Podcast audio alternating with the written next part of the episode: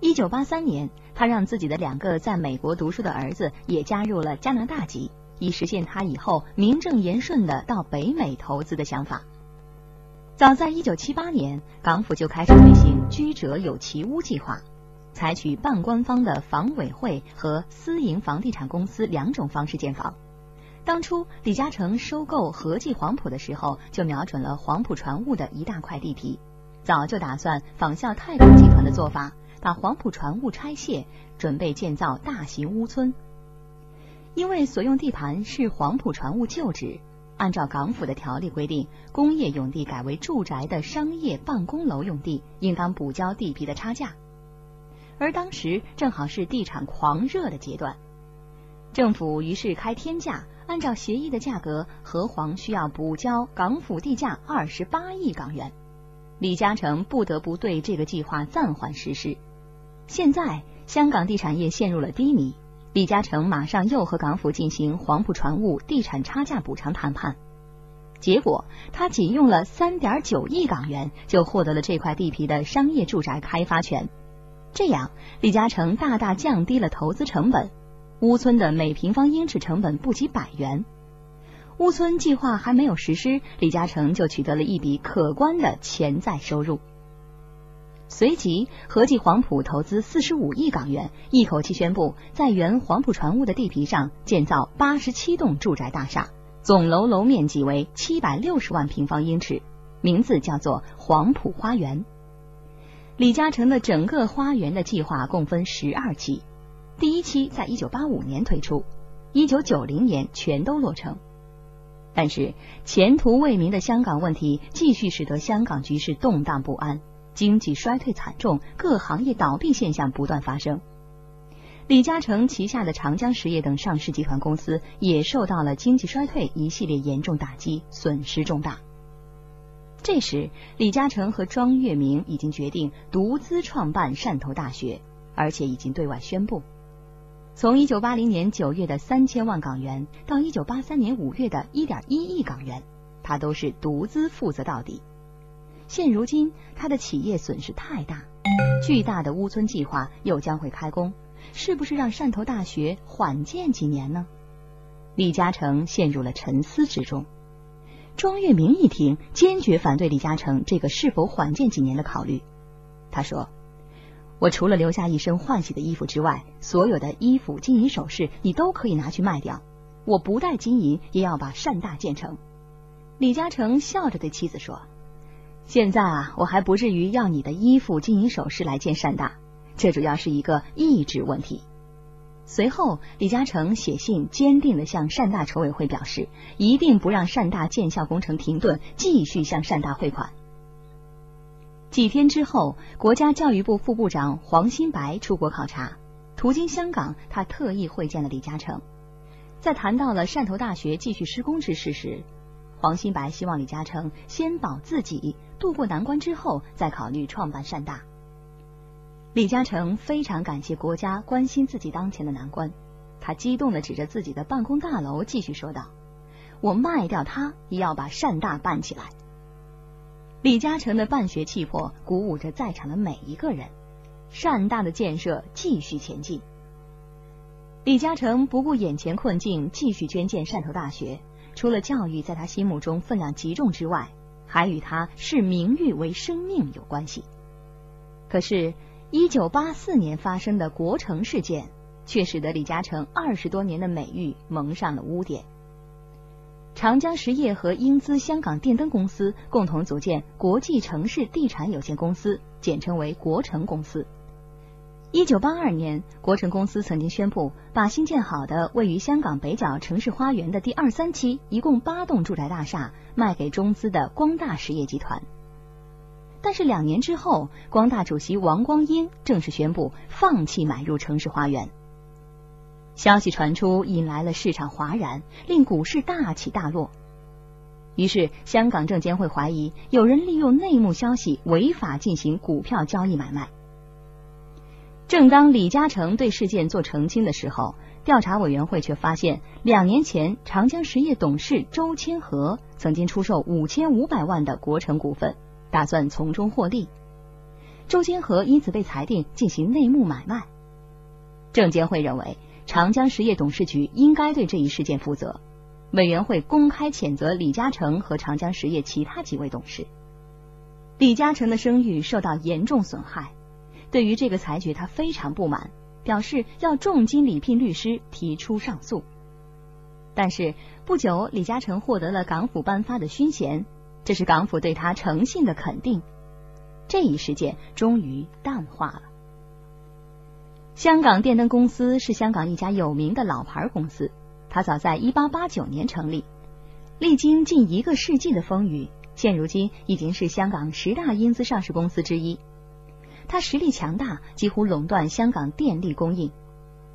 香港政府一直鼓励用电的收费制度，香港电灯公司的供电量占全港一大半以上，盈利可观，因此它的股份一直是成为众多财团眼中的收购目标。李嘉诚早在一九八零年就已经成为香港电灯公司的董事，除了觊觎香港电灯公司可观的盈利之外，他还想使自己的业务扩展到香港能源业，夺取发电厂旧址的地皮。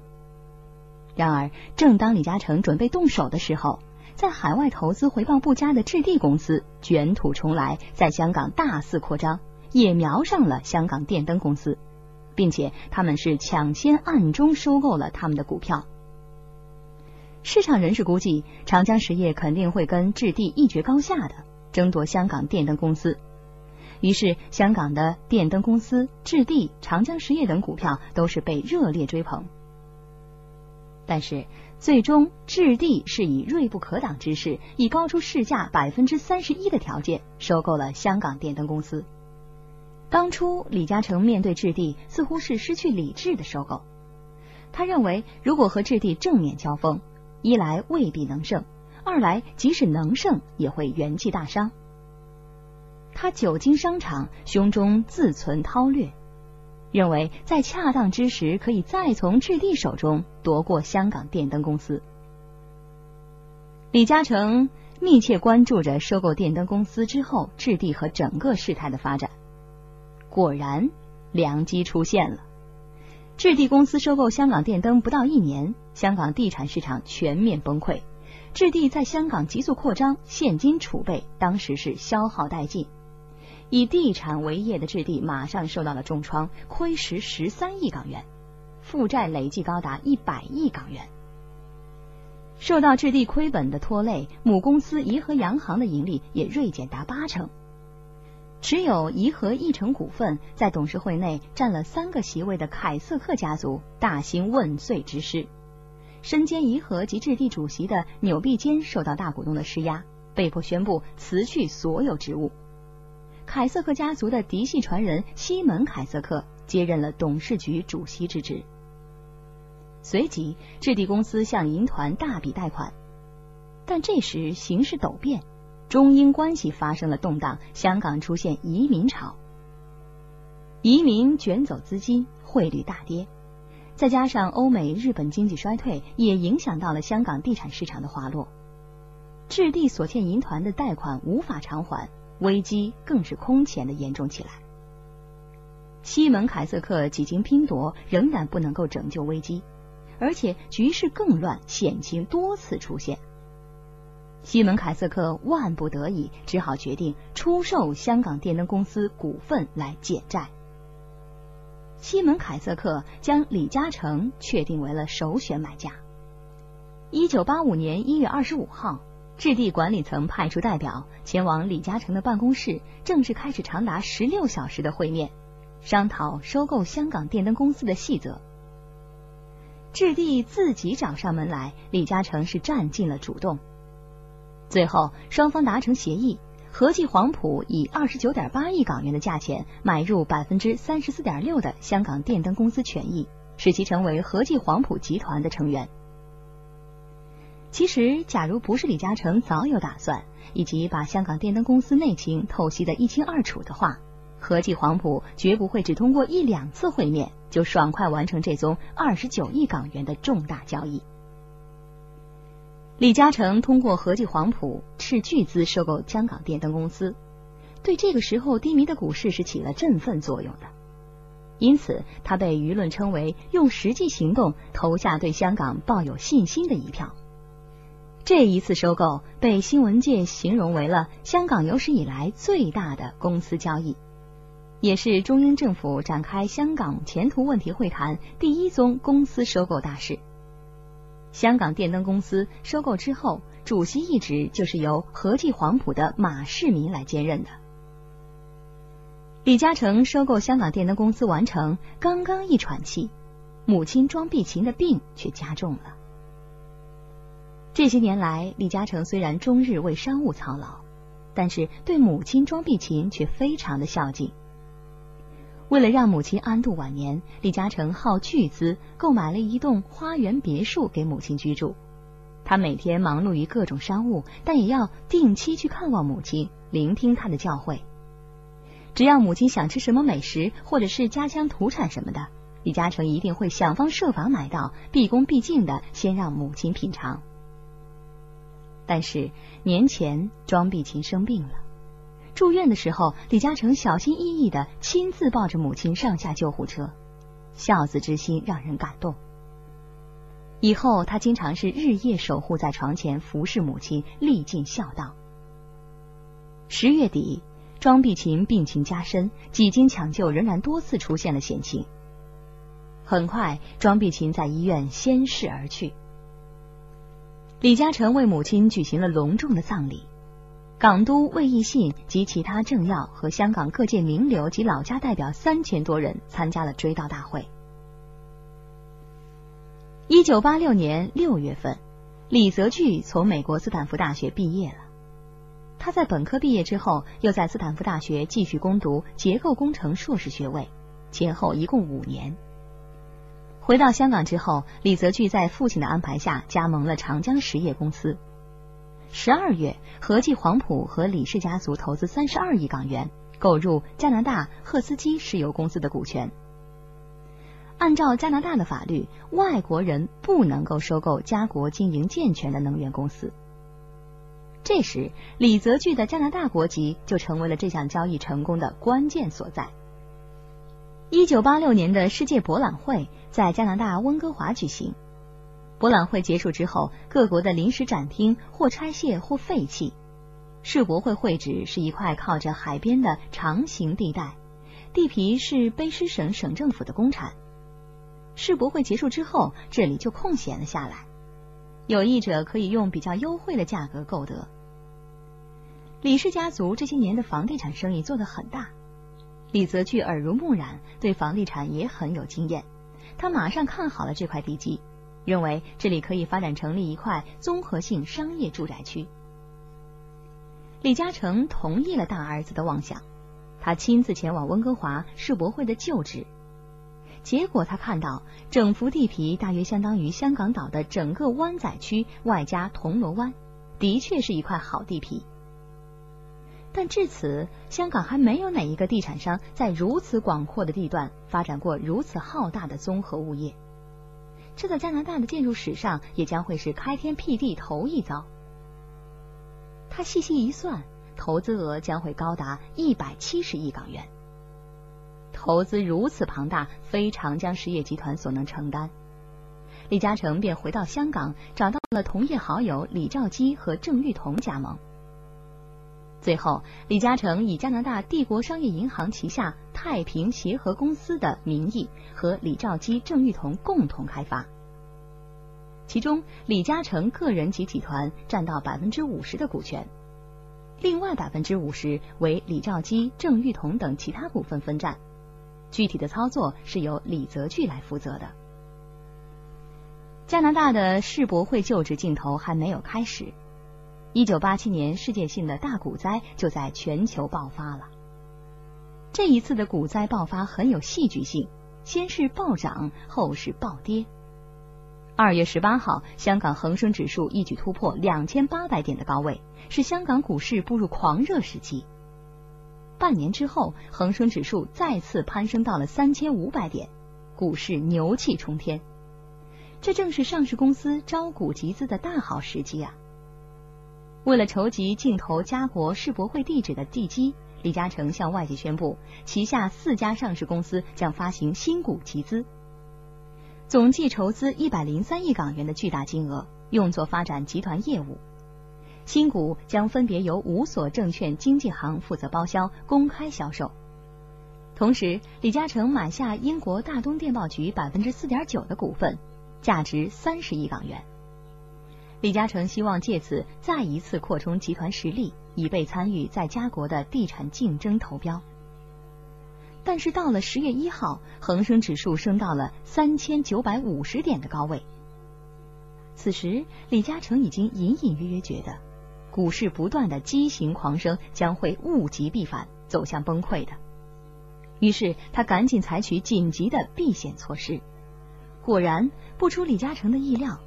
十几天之后，美国华尔街股市大跌五百零八点，香港恒生指数狂泻四百二十多点，所有股票身价直线下降。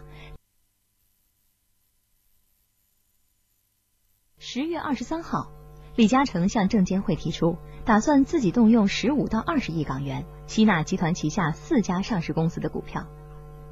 李嘉诚这个举动意在挽救股市，不使港股有太大波动。但是不少人认为李嘉诚此举有未私之嫌，不同意他的吸纳自己公司股票的措施。